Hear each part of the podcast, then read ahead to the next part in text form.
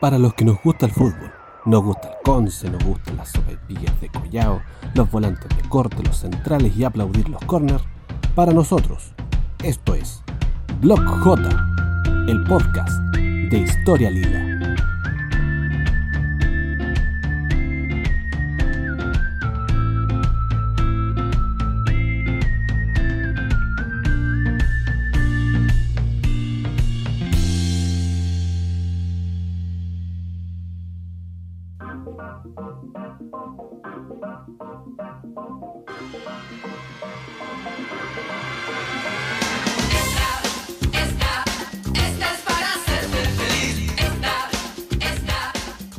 Amigos, bienvenidos al sexto capítulo de Blog J, que lleva por nombre Retorno.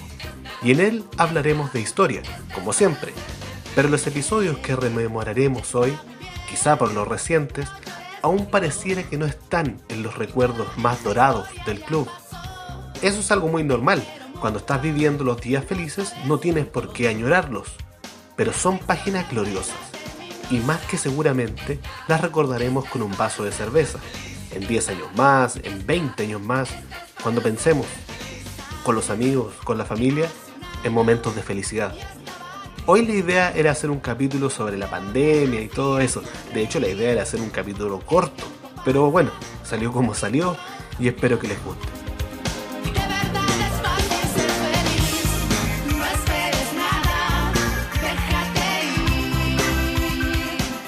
Hoy nos acompañará primero Esteban González, actual entrenador de la rama de fútbol profesional del Club Social y de Deportes Concepción. Luego conversaremos de música con la ya consagrada banda penquista Julia Smith y finalmente hablaremos con Marco Denamón, ex delantero de Deportes Concepción durante el año 2018. Esto es Retorno en Block J, el podcast de Historia Lila.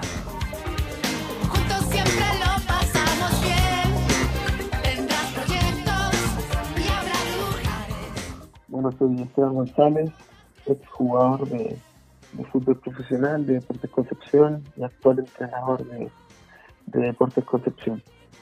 Desde niño toda la vida he sido hincha del club y, es bonito ahora dirigirlo. La verdad que, nunca lo pensé, pero eh, ha sido muy, muy bonito todo lo que ha pasado.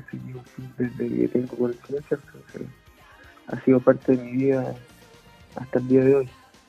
Los recuerdos que tengo de, ir al estadio de la, Copa Libertadores 91 en adelante, ya tengo conciencia en el fondo de lo que significaba ir al estadio, la necesidad que, surgía ese fin de semana de, ir a verlo jugar, incluso ya un poquito más grande con, algunos amigos íbamos a la barra, después mirábamos el partido del marcador de goles, después andábamos en las casetas, que estar en, el, en las escuelas de fútbol, entonces eso también hacía más atractivo que, fuera hincha y que también jugara por, el club. Eh, después se dio la oportunidad de, ir a probarme, de, participar en, la escuela del club el año 92, después que, tuvieron, porque no, no había escuela de fútbol, sino que solamente estaba la, la, infantil y la juvenil, entonces eh, fue, fue, más atractivo aún, pero yo quería ser pelotero porque estaban al lado de la cara entre los jugadores, entonces eso era antes de haber sido jugador, yo quería ser pelotero, y lo cumplió al final, pues. sí, o sea, ahora estoy al lado de la cancha, pero al final no pude nunca ser pelotero, fui jugador, pero no, no pelotero. No fue pelotero al final. No, no, porque en ese tiempo, en ese tiempo creo que, que Carabineros estaba a cargo de los niños de, de pelotero yo creo que los traían de hogar, y eran los niños que estaban que ejercían las funciones, pero no, era como ahora que, van los sparring, los, los mismos jugadores o los mismos eh, niños de, de las escuelas de fútbol que van a, hacer esa función, sino que antes era distinto. Claro, entonces pasó por, por todas las situaciones de, del, del club, menos por la que quería en el fondo. En ese, minuto, claro, en ese minuto, claro, pero obviamente ya cuando integré la, escuela de fútbol, ya, ya se suele ser pelotero campeón y ya quería ser, ser jugador, pues, pero en el fondo para mí en ese minuto del niño lo más cercano a estar cerca de la cancha era ser pelotero, pues, entonces por eso, por eso yo quería, yo quería hacerlo. Mi debut fue el año 2001, pero mi historia en el, primer equipo llevaba ya mucho, mucho tiempo. Eh, yo la primera vez que, que entrené en el primer equipo fue el año 1997 ya que estaba Sergio Nixipulú, estaba Juan Carlos Almano, guardo de ese equipo, estaba Tandonga, era el equipo experimentado, avanzado. Yo en entrenaba en la mañana y tenía clase en, la tarde, entonces justo faltó, faltó, me faltaba un jugador y me enviaron a mí. Y imagínate lo que significa estar en la sub-15 y yo, y yo estar en el primer equipo, ni respiraba. Me toca el debut el año, este, en, noviembre del, del 2001 con, Fernando Caballero, ya que está viviendo con eh, Y también un, partido, recuerdo, muy lindo, con jugadores también experimentados, recuerdo eh, de Jorge Toro que estaba, eh, Luis Aravena también, que era eh, Mauro Alonso, un equipo experimentado que yo lo conocí hace, mucho tiempo. Y la verdad que a pesar del resultado fue, fue una linda experiencia. Eh, la verdad que la hinchada igual también en ese momento me llamó la atención, estaban ellos eh, disfrutando el título, incluso fueron campeones después, entonces la verdad que a pesar del resultado fue un, un lindo debut que marca también mi, inicio en el, fútbol profesional, a pesar de ya de, haber tenido yo un, par de años en, el primer equipo, pero eso fue en, el fondo donde queda mostrado el, el, día y el equipo con, el cual debuté.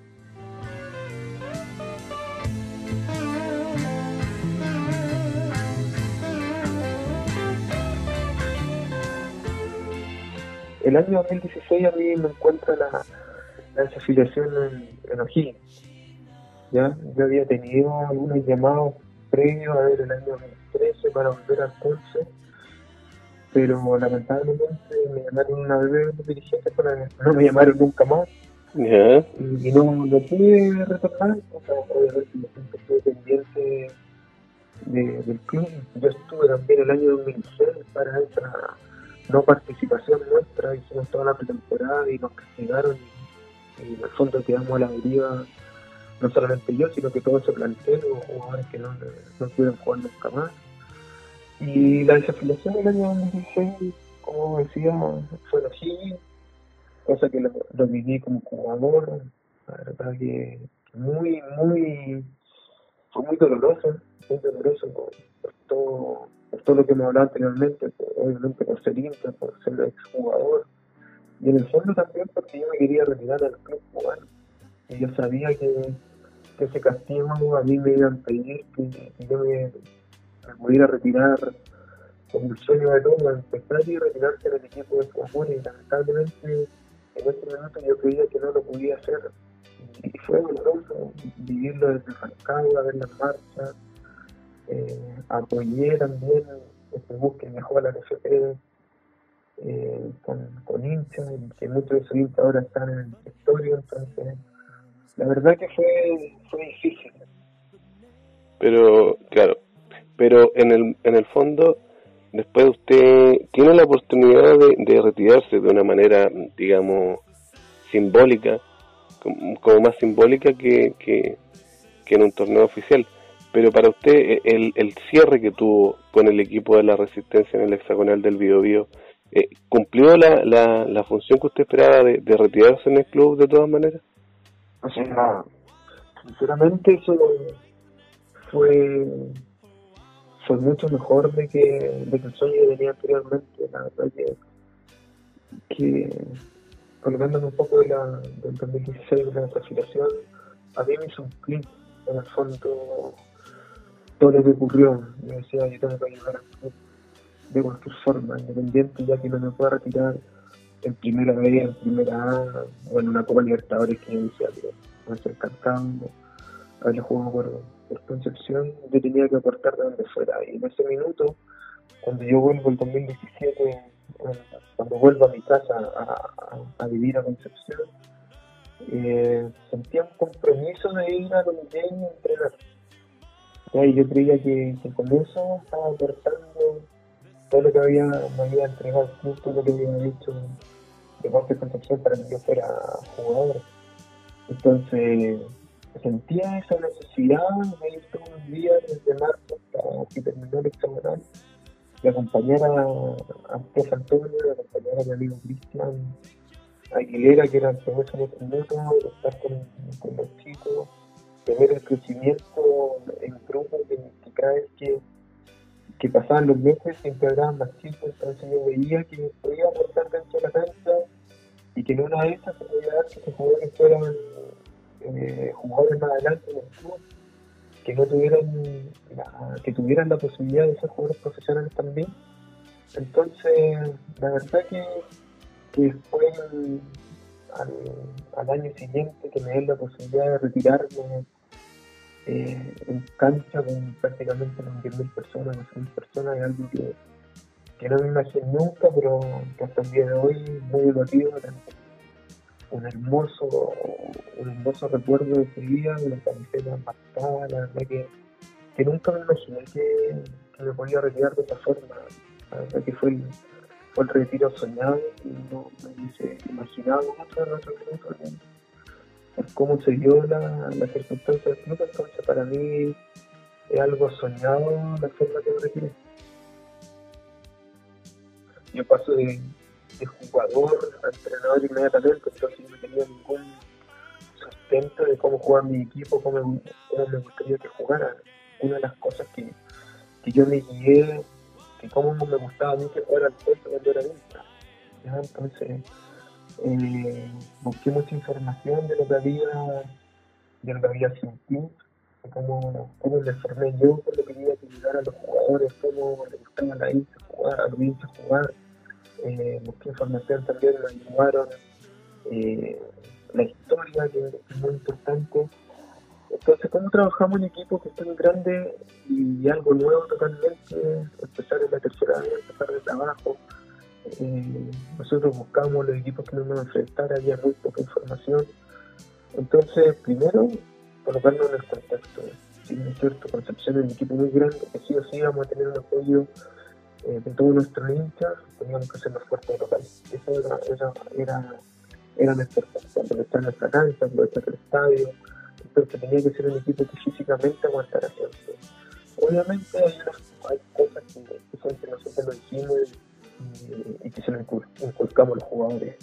Este equipo tiene que ser protagonista, competitivo y más adelante tiene que ser formador, formadores también. Entonces, inculcando eso en el fondo habla por sí solo. Independiente de la edición donde estemos, el equipo tiene que salir a ganarse. Ya entonces partimos desde ahí.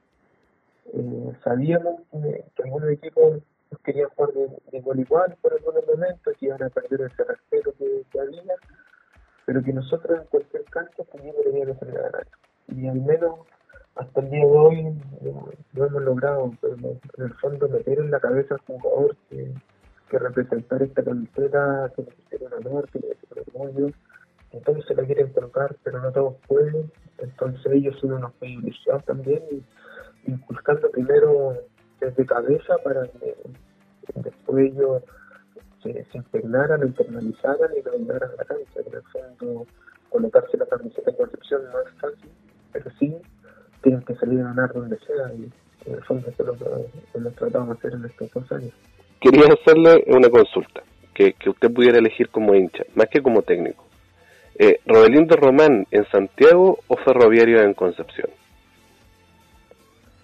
Eh, difícil, difícil, porque a ver, Ferro nos dio el ascenso, ya, pero nosotros cuando hicimos todo el tema de la planificación sabíamos que el partido más importante era el partido con Rodelindo, sin saber que era Rodelindo ya porque ese partido nos permitía nos permitía jugar una llave ya sea por ascender inmediatamente o por ir a un repechaje ¿ya? entonces ese partido había mucho en juego mucho mucho entonces yo me quedo con el partido con Rodelindo en Santiago ya por los motivos por la cantidad de gente que había por la caravana que se creó desde Concepción a Santiago los buses viajando la salida de nosotros, el hotel hasta el estadio.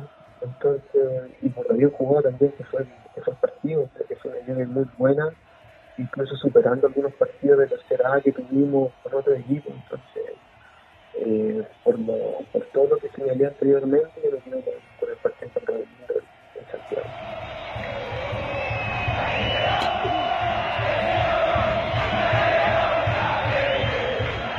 Eh, ¿Cómo usted como entrenador, en el momento que hace entrar a Marco Deramon en el partido contra Ferroviarios, eh, ¿se esperaba que el hombre fuera tan tan decisivo? O sea, yo entiendo que como entrenador usted espera que, haya un cambio positivo, digamos, que, que, el jugador haga un aporte.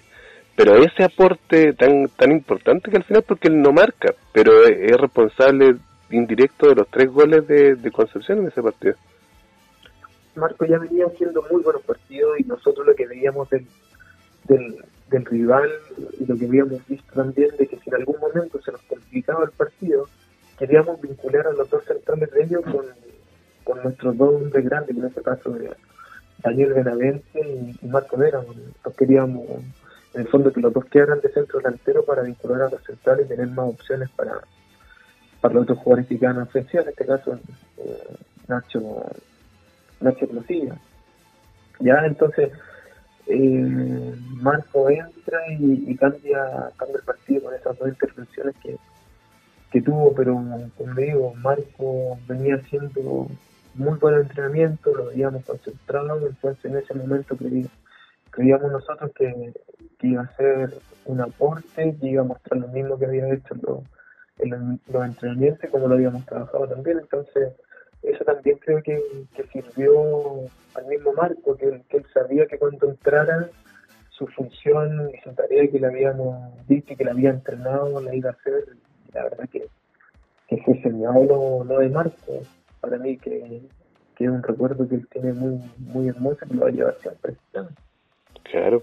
Eh, profe, y pasando al, al año pasado ya, eh, se, se trabaja el equipo para, para para jugar en tercera división A y, y durante los primeros partidos se gana y después tuvimos un pequeño bajón, pero mi consulta es más general, más, más, más hacia usted, hacia su planificación, porque en el fondo durante mayo se sufre se sufre una baja importante en el plantel porque se lesiona a Ricardo Cárcamo y, y no conforme con eso además eh, por, por varios motivos se separan los dos centrodelanteros que usted había tenido y como estábamos conversando, el, esa posición, la del centro delantero, durante el año 2018 había sido fundamental en, términos tácticos, digamos. Y, y, se queda así los dos centrodelanteros que había traído. ¿Y cómo es eso? ¿Cómo, ¿Cómo enfrenta usted como técnico esa situación de perder primero al arquero titular y además los dos centrodelanteros? Lamentablemente el mes de mayo fue para mí el, rendimiento más bajo del equipo, no lo esperábamos que, que haya sido así, lamentablemente tuvimos que cambiar pero pasaron, pasaron cosas que en el fondo no es necesario tocarlas, pero se fueron jugadores, cosa que, nos permitió a nosotros eh, que otros jugadores que no estaban considerados desde un principio empezaron a tener, a tener más alternancia y empezaron a jugar y empezaron a demostrar también que tenían las condiciones y las cualidades para, para jugar. Entonces, una, una serie de, situaciones, como los dos centros delanteros grandes que teníamos, se fueron, tuvimos que adaptar hasta que llegó nuevamente Daniel, pero Felipe, fue Felipe Albondón me refiero, fue, fue en el fondo el jugador clave que tuvimos los primeros meses, que, que la pelota que, que él tocaba era peligro gol, entonces lo tratamos de ubicar lo más cercano al, al arco, tuvo rendimientos muy buenos Felipe, por momentos nos sostuvo el equipo eh, él solo, ya con, por lo que decía anteriormente, que la pelota que tocaba eh, prácticamente era gol y golazo. Felipe no de hacer goles feos, sino que siempre hacía goles, goles muy lindos. Entonces tratamos de, de, buscar alternativas para dejar a Felipe lo más cercano al arco posible, independiente que, que no era el, centro delantero con, con una característica que, que nosotros queríamos, grandote, que aguantara a los centrales, pero con otro tipo de características, movedizo, con, con, con un buen remate de distancia, que se asocia muy bien, que baja. Entonces tratamos de, nosotros también de, cambiar un poco nuestra forma para moldarnos en el fondo los jugadores que habían. Entonces, después de, eso, de ese periodo eh, que tuvimos no buenos resultados, el equipo nuevamente empezó a crecer y yo veía los partidos ahora en este, en este, en este momento que no podemos salir, veía los partidos del año pasado de principio hasta los de la liguilla y es un equipo totalmente distinto. Entonces, el equipo que, que en el fondo más me interpretaba a mí es lo más cercano al último partido de la liguilla. Entonces, fue un, fue un cambio en el año muy grande que tuvimos con, los jugadores. Claro. Y, y consulta también sobre el año pasado. Limache, para usted, es el, es el partido con Limache. ¿Es el más importante de los últimos años para Deportes Concepción? Usted como hincha, como jugador y como entrenador también. Sí, me pasa lo mismo que, que, cuando hablamos de Rodelindo Ferro. Ya, creo que, que, la liguilla que hicimos nosotros fue muy buena, muy buena. Eh, al final fuimos el mejor equipo, sacando el último partido, fue el mejor equipo que, que, hubo, por algo, por algo se subió, pero para mí el partido que, que nos da la ascenso fue el partido contra San ya no había ningún equipo hasta ese hasta ese partido que hubiese ganado de visita y nosotros lo hicimos. Entonces yo sabía y se me eligieron los jugadores, eh, lo trabajamos, que el equipo que ganara de visita iba a subir. Entonces el equipo tácticamente jugó muy bien, tuvimos más de 30 grados ese día en los Andes y, y queda, queda claro que que, el equipo tuvo una madurez en esta liguilla, en esa liguilla muy buena. Ya después, el partido con Limache fue, fue el entorno, todo lo emotivo, todo lo que genera, todo lo que se genera después del, triunfo, cómo dimos vuelta el, el, resultado en 20 minutos. Y yo siempre lo digo, que esos 90 minutos de Limache en el fondo fue, fue la campaña completa del año 2019 ya empezamos bien, después nos hacen el gol, empatamos con, levantando el equipo, la verdad que creo que el equipo no jugó mal y cuando estamos jugando mejor ya en el segundo tiempo nos hacen el 2-1 y el equipo siguió jugando bien, se generó varias ocasiones de gol y, en el fondo la consecuencia de, por ejemplo, de ese periodo malo en mayo, de haber ido perdiendo 2-1, quedando 20, 20, 25 minutos para que terminara el, partido y, el equipo tuvo primero el carácter para sobreponerse a, dos goles en contra. Eh, segundo, físicamente el equipo eh, corrió hasta el minuto 90 y sobrepasamos a un rival que no habíamos podido ganar en, todo el año. Entonces, la verdad que, que todo lo que pasó en los 90 minutos en el partido con Limache eh, fue lo que nos pasó en toda la temporada. Entonces, la verdad que que, son los dos partidos, la verdad, claves para mí del ascenso, pero obviamente uno se queda con, con las 30.000 personas que estaban en el estadio, por el entorno, después por la invasión de hinchas, eh, por volver al fútbol profesional en, dos años, entonces la verdad que, si no hubiese sido porque le ganamos a Trasandino, eh, nosotros al Limache hemos tenido que haber hecho más de tres goles, entonces también hubiese sido una tarea muy titánica cómo se dio después el partido. Entonces, la verdad que, que, que Trasandino fue la llave de oro para, para la Aquí en regional el Conce igual a 1 1 frente a Trasandino. Tenemos exactamente 11 minutos, 11 minutos, viene el centro de Reyes, va el cabezazo de Matías Manrique, gol. ¡Gol!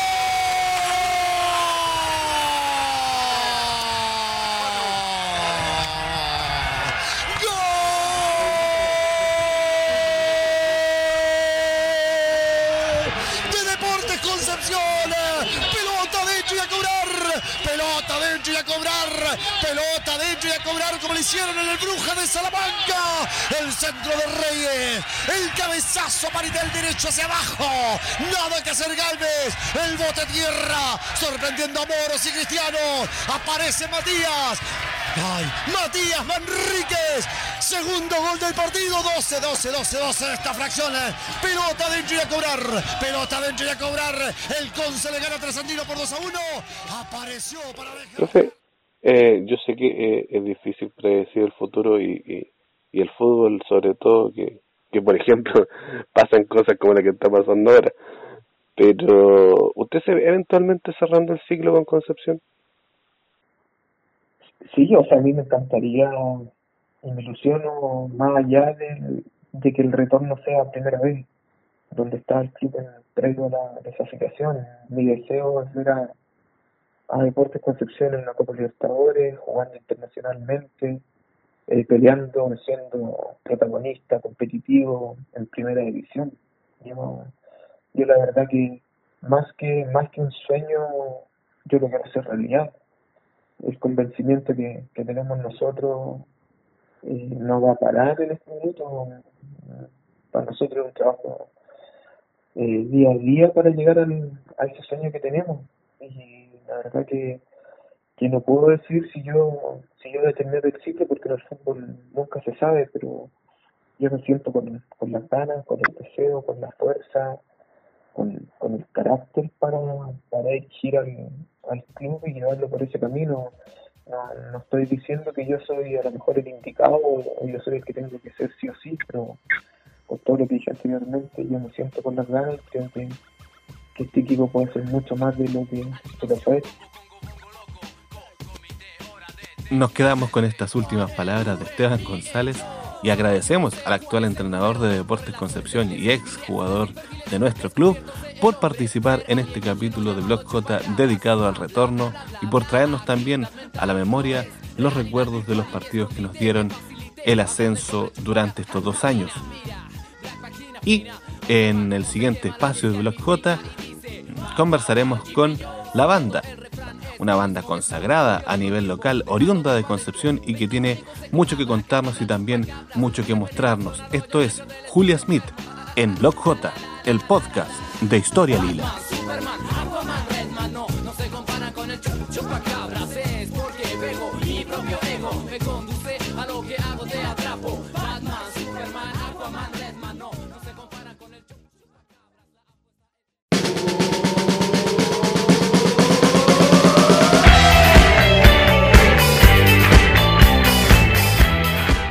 Hola, muy buen día a todas, a todos y a todas quienes están escuchando el podcast Blog J por Ilich Rivas. Eh, mi nombre es Pablo Díaz, soy músico de la banda oriunda de acá de Concepción, la Julia Smith.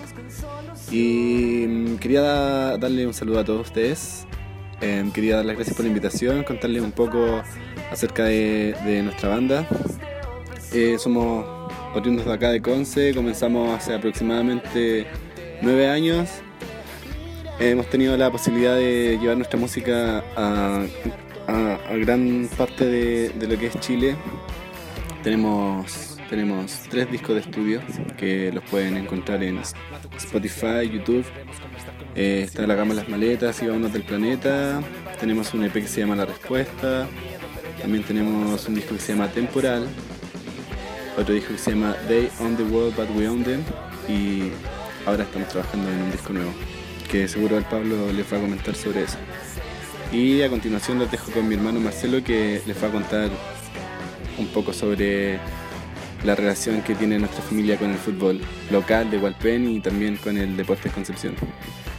Un abrazo para todas, para todos y para todas.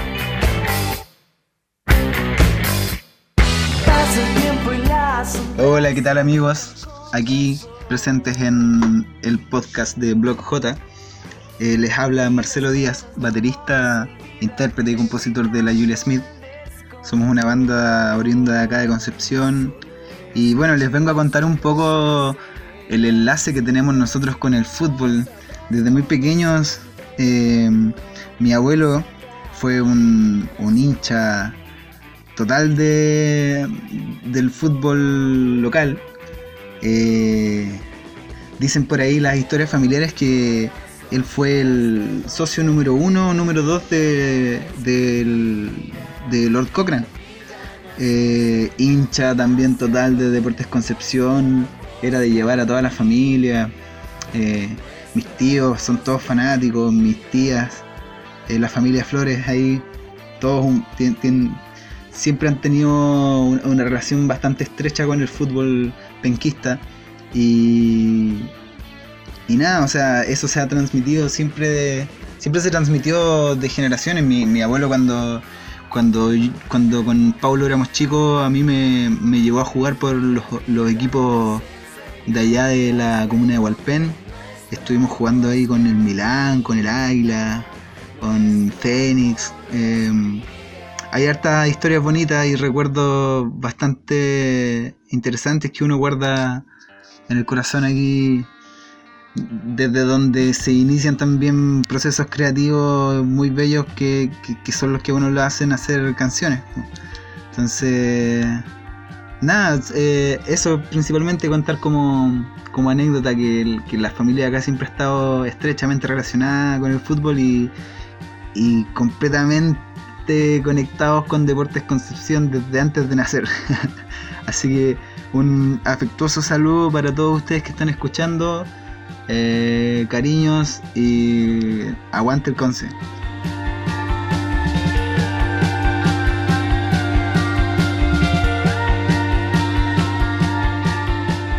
Hola Illich, todos los amigos del blog J, ¿cómo están?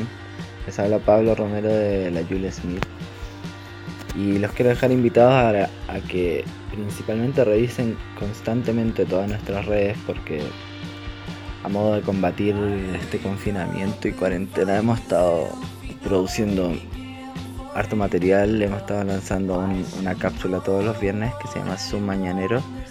No una cápsula, es un podcast en realidad donde compartimos el mañanero con alguna persona que nos parezca interesante y nos movemos en diferentes temas. Aparte hemos estado sacando canciones con videoclips que pueden encontrar en, nuestras redes de YouTube, nuestro canal de YouTube, la Yula Smith, en nuestro canal de Instagram también, la Yula Smith.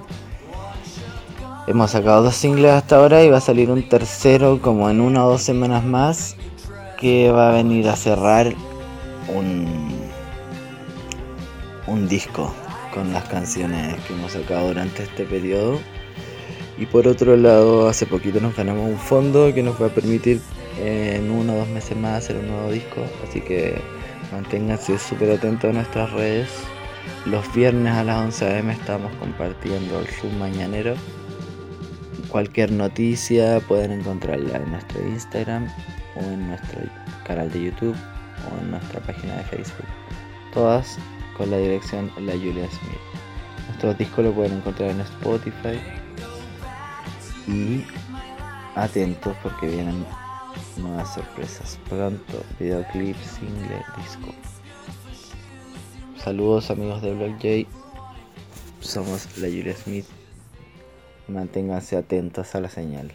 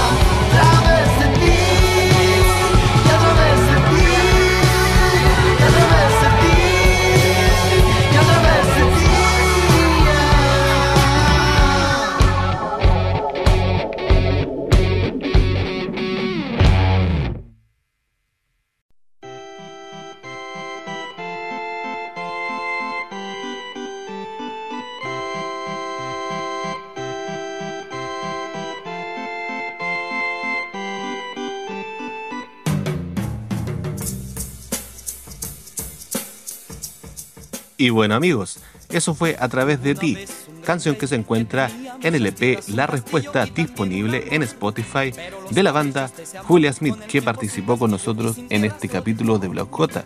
Yo le agradezco a Marcelo, a Pablo Romero y sobre todo a Pablo Díaz que era compañero mío en el colegio y a quien le agradezco eh, la disposición por participar en este capítulo, por presentar a, varios miembros de su banda, sus canciones y todo lo que todo el apoyo que ha prestado para la realización de este podcast. Esto fue Julia Smith, a quien pueden seguir en las redes sociales como la Julia Smith y también escuchar porque siguen participando en distintos conciertos online y todas esas cosas que se pueden hacer durante la pandemia. Así que nada, volver a reiterar el agradecimiento a la banda La Julia Smith por participar en este capítulo de Blog J, el podcast de Historia Lila. Pero los caprichos de ese amor, con el tiempo sin castillo y sin tierras lo dejó. Y ahora, en la segunda parte de este capítulo, vamos a presentar a nuestro siguiente entrevistado, que fue jugador de Deportes Concepción durante el año 2018. Esto es Marco Deramont en Blog J, el podcast de Historia Lila. Hola a todos, soy Marco de Ramón, ex jugador de Deportes Concepción, que participó en el ascenso del 2018 a, tercera Así que espero que sea una buena conversación aquí con, el amigo Billy. Marco, eh, consulta. Tú te formaste en Huachipato, ¿cierto? Exacto, sí, en Huachipato. ¿Por qué llegaste a Huachipato y, ¿Y cómo se vio eso de, estar en las cadetes de Huachipato? Sí, todo fue por, bueno, todo parte de, la familia, desde mi abuelo que le inculcó a su, a su hijo todo lo que es el fútbol. Y ahí son, son todos de Santiago. Igual nací allá y me vine a los cinco años casi. Y le inculcaron todo lo que es la pasión del fútbol y por mi papá, que me ayudó desde muy chiquitito en las escuelas de fútbol. Y un día me llevó, me dijo que había pruebas en Huachipato tenía como 11, 10 años yo y me llevó, pero y era una serie más grande. Y eran como unos 500 mochipotos. Y puta, gracias a Dios quedamos 4 o 5 y está todo evento yo. Y desde ahí estuve hasta el 2016, que fue justo el último año cuando salió campeón la juvenil de Mochipato. Y ahí al otro año ya ya ya me dijeron que no, que no continuaba porque ya empezaban los cupos que eran de mi año y ahí encontré ya para irme a, Deportes Concepción en el 2016. Marco, ¿cómo, es, eh, ¿cómo fue el cambio? Porque tú llegaste a Concepción en un momento complejo de la historia del club. Sí, justo en el, cuando, en punto de inflexión. en, el en enero del 2016 y todo esto de la desafiliación pasó el, en, jun, en abril justo en la, en la mitad del campeonato de, del fútbol joven y nosotros íbamos súper bien. Íbamos, me acuerdo que en la primera ronda nos fue más o menos y en la segunda ronda de los juveniles eran 10 partidos y teníamos que ganar 8. Y, ganamos los 8. Y justo en los últimos tres partidos, cuando pasó toda la desafiliación, eh, la barra nos fue a apoyar a nosotros y ahí es donde nos impregna todo lo que eh, Deportes Concepción, que uno, de a dónde cuando chico que la barra llena las galerías de, de ahí de Nonguén, pudieron apoyar, justo teníamos que jugar un partido de clasificación contra Huachipato y fue fueron todos los lilos, los frenos, golpes lila, con bengala, entonces la, la primera experiencia fue, fue bonita haberla vivido ellos con, con Luncha, me acuerdo que también a jugar al morro y también, por todo el lado del, como la parte de la que da al, mar, eh, también llena de, gente, entonces fue justo todo lo malo, pero que al final como para nosotros como juveniles fueron cosas bonitas que pudimos ver. Tú tuviste que tomar una decisión en ese momento, me imagino, porque muchos, muchos por, por a veces motivo abandonaron el fútbol joven de Concepción y, y cómo fue tomar esa decisión y, y por qué tomaste la decisión de quedarte en el equipo de la Resistencia. Eh, fue, fue, difícil, fue difícil porque sentíamos que estábamos en un, en un año que nos podía dar la posibilidad de poder dar el primer paso quizá el primer equipo de, primera vez, porque además el equipo iba, bien, porque había clasificado las liguillas de, para, la, para el ascenso. Y nosotros también como juvenil estábamos en, buen camino y teníamos siempre varias participación con, con el plantel, hacíamos fútbol Y cuando pasó todo esto, como que a varios nos, nos destruyó un poco el sueño de querer, de querer seguir. Más aún, sobre todo los niños chicos, sub 15, sub 16, que ellos quizás no tuvieron la posibilidad de estar como nosotros en el equipo de la resistencia y poder jugar los partidos de, de tercera. Pero fue, fue duro, fue duro porque el sueño que uno, uno yo casi que la mayoría de los que están con él llevan 10 años desde chiquitito en, el fútbol joven poder llegar al profesionalismo y que nos destruyan el sueño así fue, fue complicado y ahí la mayoría, claro, se fue y llegamos a estar cuántos jugando 3 para 3 con, con, con Catuto jugando, haciendo fútbol con nosotros, entonces fue bien fue bien complicado esos momentos, éramos máximo 6, 8 y hacíamos fútbol en el, en el área, en el área que era como para pa meter los camarines. Hacíamos, hacíamos fútbol ahí entre 5, 6, a veces se iban sumando, me acuerdo que llegó un tiempo el Gama, el Javi Busto, el Gerardo Cortés, el Leandro Delgado, iban a veces turnándose cuando querían ir a entrenar, entonces fue bien complicado y ahí en un momento me salió la posibilidad de, de irme a Palestina y ahí es cuando me fui a, a Santiago por seis meses. Ya, estuviste seis meses en Palestina. seis meses en Palestina, después ya volví y ahí me, me, quedé hasta, hasta el fin por el equipo de la Resistencia, jugando el hexagonal y, y el ascenso. ¿Cómo, ¿Cómo es esa experiencia, digamos, de... A ver, tú te, te vas a Palestina y luego vuelves al equipo de la Resistencia, sabiendo que era un, un, equipo que se estaba formando solamente para mantener el, equipo en funcionamiento. De alguna manera, de alguna manera esa decisión de participar también resta posibilidades, por ejemplo, que podría haber tenido en otro equipo de primera, de primera B, de estar en el profesional.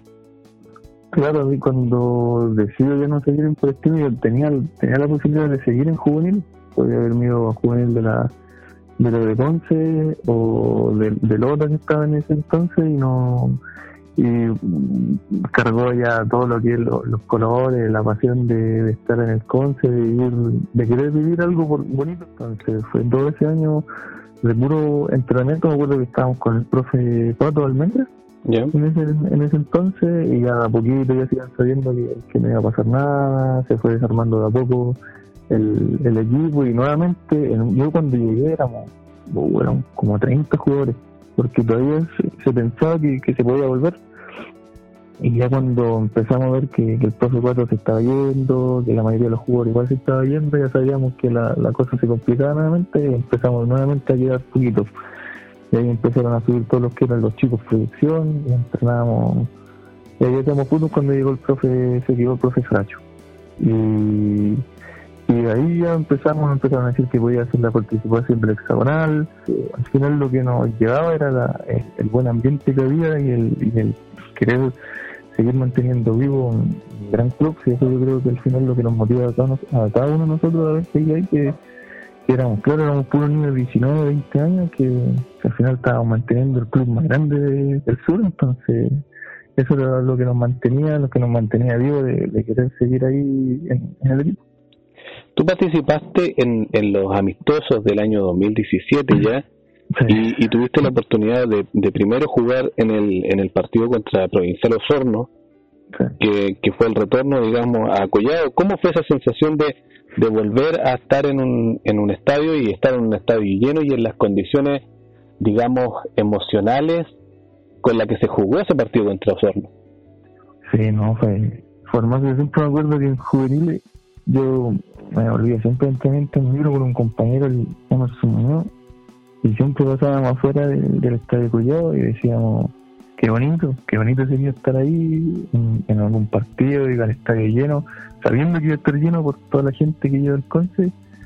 Y cuando pasó todo de la, de lo vimos difícil. Él, él era uno de los que tenía hijos y, dejó el fútbol y gracias a Dios yo pude seguir y me dieron la oportunidad de, de poder jugar ese partido. Me acuerdo que estuvimos toda la semana preparándonos y, y sabíamos, se notaba el, ambiente entre nosotros, que éramos puros, al final éramos puros caros chicos, por así decirlo, jugando ese partido, que después llegó el, turco y yo Javier Busto. Fueron como los dos más experimentados jugando, no me acuerdo si el profe chino llegó a jugar ese partido, creo que justo jugó el de el de nomás. No me acuerdo si jugó el, el de Forma, ahí mentiría un poco. Pero no, fue hermoso, fue desde, desde que llegamos al camarín, donde nos tenía todo, todo bonito, preparado. Lo que uno ve al final en, el fútbol profesional lo vimos aquí nosotros en un amistoso y. Y en el momento, me acuerdo siempre cuando ya empezamos a empezar el partido teníamos que salir al túnel y ya se escuchaba el sale león, sale león, y ya, nos mirábamos entre todos y decíamos, esto, ¿a dónde lo, íbamos a ir en cualquier otro club? Eh, eh, excepto que el, el equipo grande y lo pudimos vivir aquí en, en un amistoso con Deportes Concepción y sobre todo que, la familia no estuviese ahí apoyando. Y me acuerdo que entré como, entré poquito, entré como 15 minutos y tuve la oportunidad de, de, pegarle un arco y, y, más que nada tuvimos que correr hasta ese partido porque veces que encontrábamos grande la cancha porque entrenando en bien y el cambio cuidado que nunca habían jugado en ese estadio, me acuerdo que me pegaba tres piques y ya estaba entonces pero fue, hermoso, una sensación muy muy bonita y además que, que ganamos el partido. Claro, contra la provincia de Los Hornos se ganó 2-1 y, y además tú tuviste la oportunidad en el otro gran amistoso que tuvimos contra Lota de marcar, que a pesar de haber perdido fue tu primer gol, digamos, de tu primer gol en Collado. Ese fue el, de ser el gol más, quizás fue fácil que tuve que empujarle, pero fue el, el, gol más importante y más bonito que he hecho en, toda en todo lo que iba jugando. Fue el sueño de todo. El sueño del pibe hacer un gol a estadio casi repleto con toda la gente de favor. Fue, fue hermoso, fue, me acuerdo que me tocó ahí, ahí entré más temprano porque se lesionó Cristian Hermosillo. Y entré como a los 15, 20 minutos del segundo tiempo y, me sentía muy bien, me sentía muy preparado, pero se veía mejor un partido muy duro porque me acuerdo que nosotros fuimos con lo que teníamos, y Lota se preparó, no tenía ni jugadores y para ese partido llevó a, Cristian Gómez, a Felipe Valencia, a Pato Morales, Carlos Enrique, que fueron mis dos profes en Lota, y tenían jugadores más experimentados que nosotros, y ahí nosotros teníamos solamente el, el, profe chino, entonces eh, por ahí quizás se notó un poco el tema de, experiencia que nos dieron de uno al final, pero pero claro, lo perdimos, pero lo más importante que ese día pude, marcar con una gran jugada del, Mati Serra, que le hizo un caño al, lateral izquierdo de Lota, me sacó el centro y me dejó solo que solo tuve que cabecear, y al momento del cabezazo ni siquiera vi que la pelota entró, solamente escuché el gol de la gente y ahí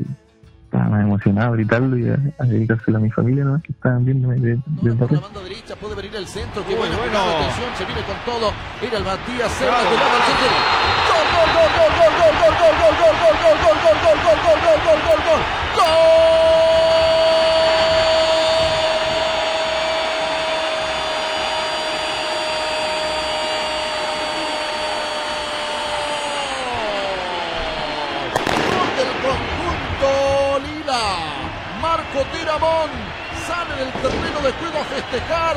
Vino el centro de Matías Cerda. El golpe de cabeza de Marco Tiramón para dejar el marcador igual en este segundo tiempo. Frentazo arriba. No pudo reaccionar oportunamente. Luego de ese centro se encuentra de frente con el balón y prácticamente anulado Franco Rivera para reaccionar.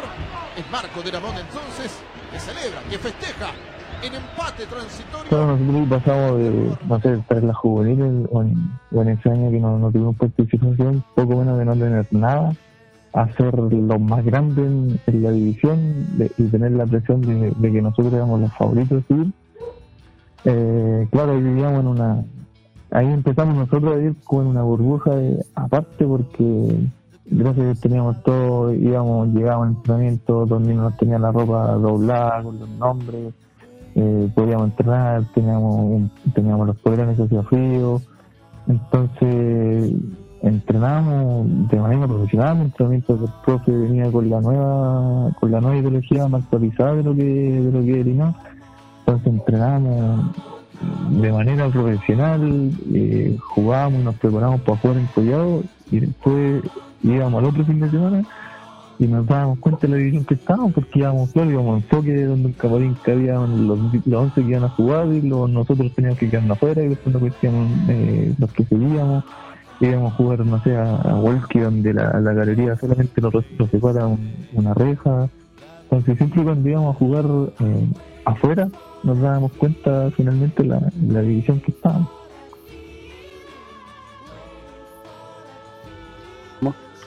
Se da una, circunstancia interesante porque eh, no, no, tuviste participación después de después de haber participado contra el contra Pilmado de Villarrica en, en la cancha misma pero después se nos complican las semifinales contra Ferroviarios porque perdemos allá y llegamos al partido clave, llegamos al partido, al gran partido. Porque contra Ferroviarios de local eh, estaba, había que darle vuelta y se nos complicó. Y se nos complicó eh, los primeros minutos hasta que hasta, que y, yo no tengo ningún problema en, en, en decírtelo ni en decirlo cuando tenga que decirlo se nos complicó hasta que entraste. ¿Cómo fue el momento en que Esteban González te dice que tienes que entrar, cuáles fueron las instrucciones y cuál fue tu misión en ese partido? Eh, antes de ese partido pasaron muchas cosas. Creo que desde el inicio del torneo eh, me costó.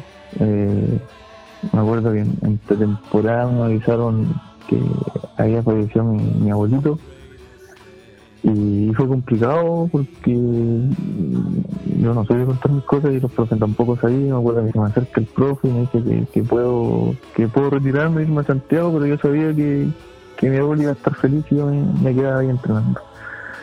Y, y el principio del torneo fue complicado, después del primer partido no me citaron, después ya me empezaron a citar y era banca, entraba 5, 10 minutos, pero siempre estaba ahí y siempre me sentí partícipe de, lo que fue el campeonato. Y hubo un tiempo donde estuve como 10, 8 partidos sin, sin ser citado, a veces ni siquiera jugaba, hacía los fútbol de entrenamiento, jugaba con los chicos de proyección y que al final me hacían fuerte, me hacían fuerte y yo le decía a mi, a mi grupito de algo como en broma y como en, en, ganas de decir, no importa, estoy en el equipo C, por así decirlo, pero sé que el último partido lo de jugar va a ser importante. Y tanto en broma, en broma, en broma que, se dio. Me acuerdo que ese último mes y el último dos meses, no sé de dónde saqué tantas ganas y, y, las cosas me salían del entrenamiento, pero eran impresionantes como, las cosas me salían. Me acuerdo que hacíamos remata arte y entraban todas hacían centro cabeza todo de los, remates, entonces mm, sabía que, había algo distinto y ahí empezó a citar justo la liguilla que eran los partidos más importantes. Y, y me acuerdo que en el partido lo perdimos en Santiago 2-1 y, claro, lo, vimos, lo vimos complicado, pero sabiendo que teníamos todo para darlo vuelta aquí en, en a favor y está lleno.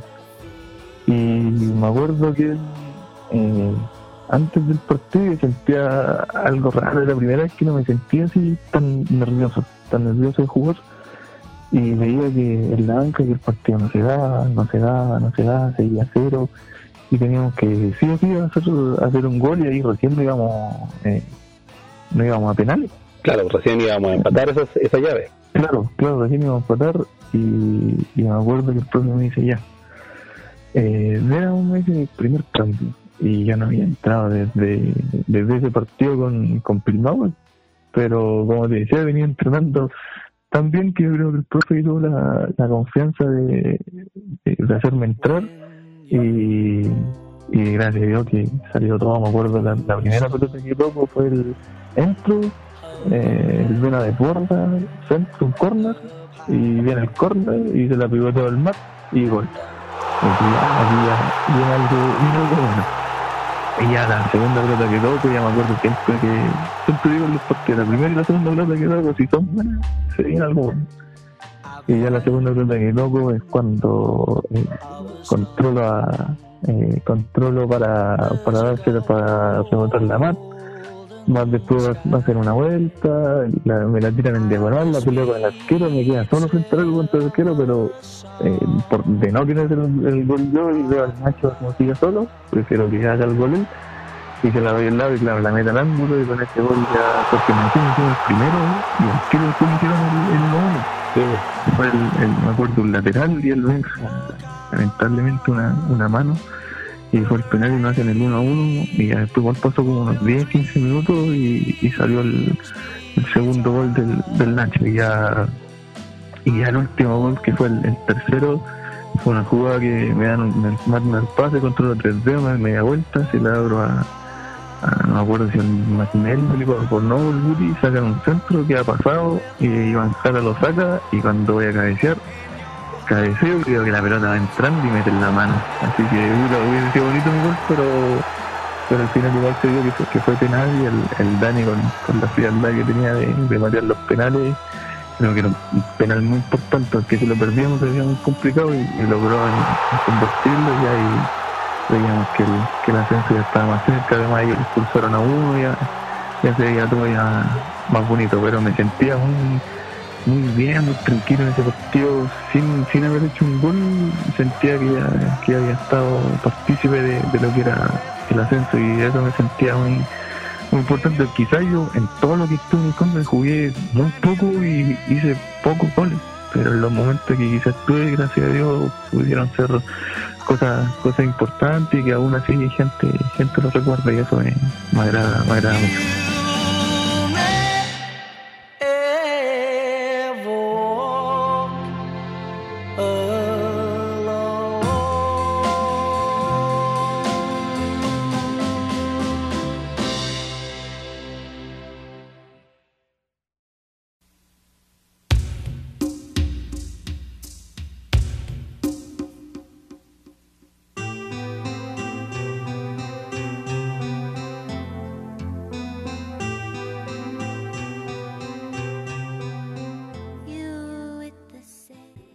Fue algo, bonito porque lo venía pasando desde de anteriormente. Me acuerdo que, que los amistosos, en ninguno de los dos fui titular, eh, en ninguno de los dos jugué espectacular.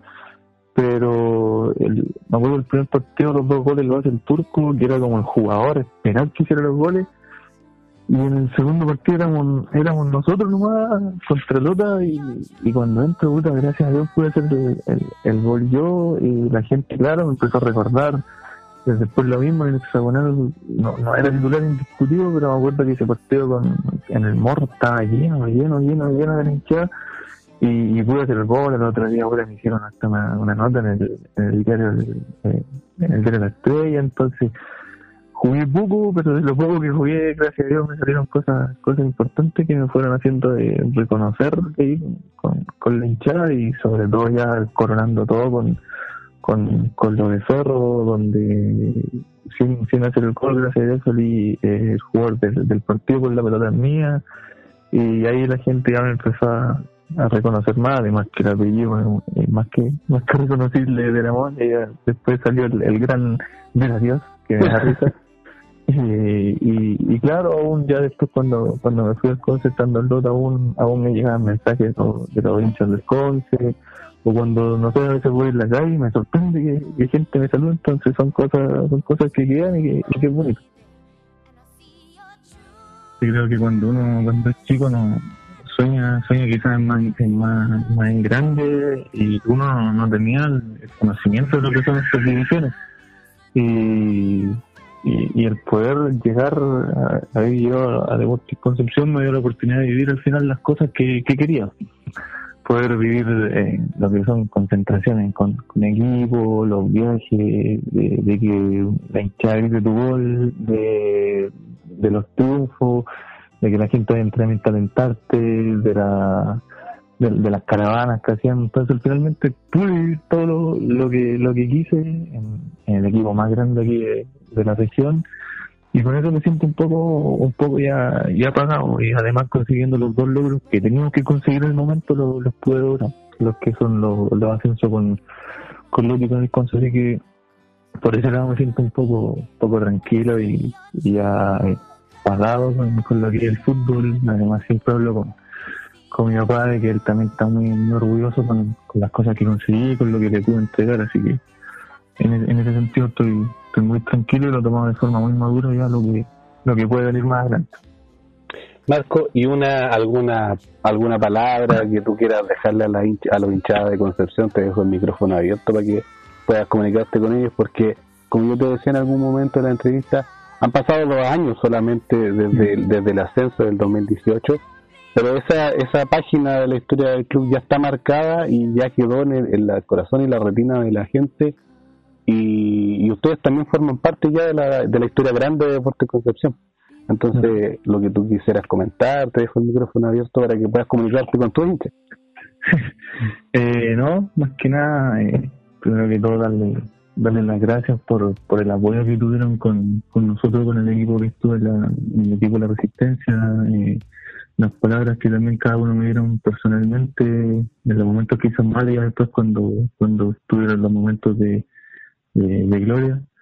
Eh, agradecerle, agradecerle por, las cosas que vivimos, eh, por irnos a apoyar a, cada lado, creo que eso se, nosotros como jugadores nos damos cuenta todos los, los, que nos apoyan, las palabras de apoyo cada uno, entonces nada más que agradecimiento y, que ellos son los que los que mantienen el club. Eh, nosotros, como se dice, pasamos los jugadores, pero ellos son los que mantienen al club arriba y Dios quiera todo eso los que vieron el Conce en tercera D los puedan ver nuevamente en primera A o en, como Libertadores. Así que yo también sueño con eso poder ir a, a ver al Conce en, lo más grande.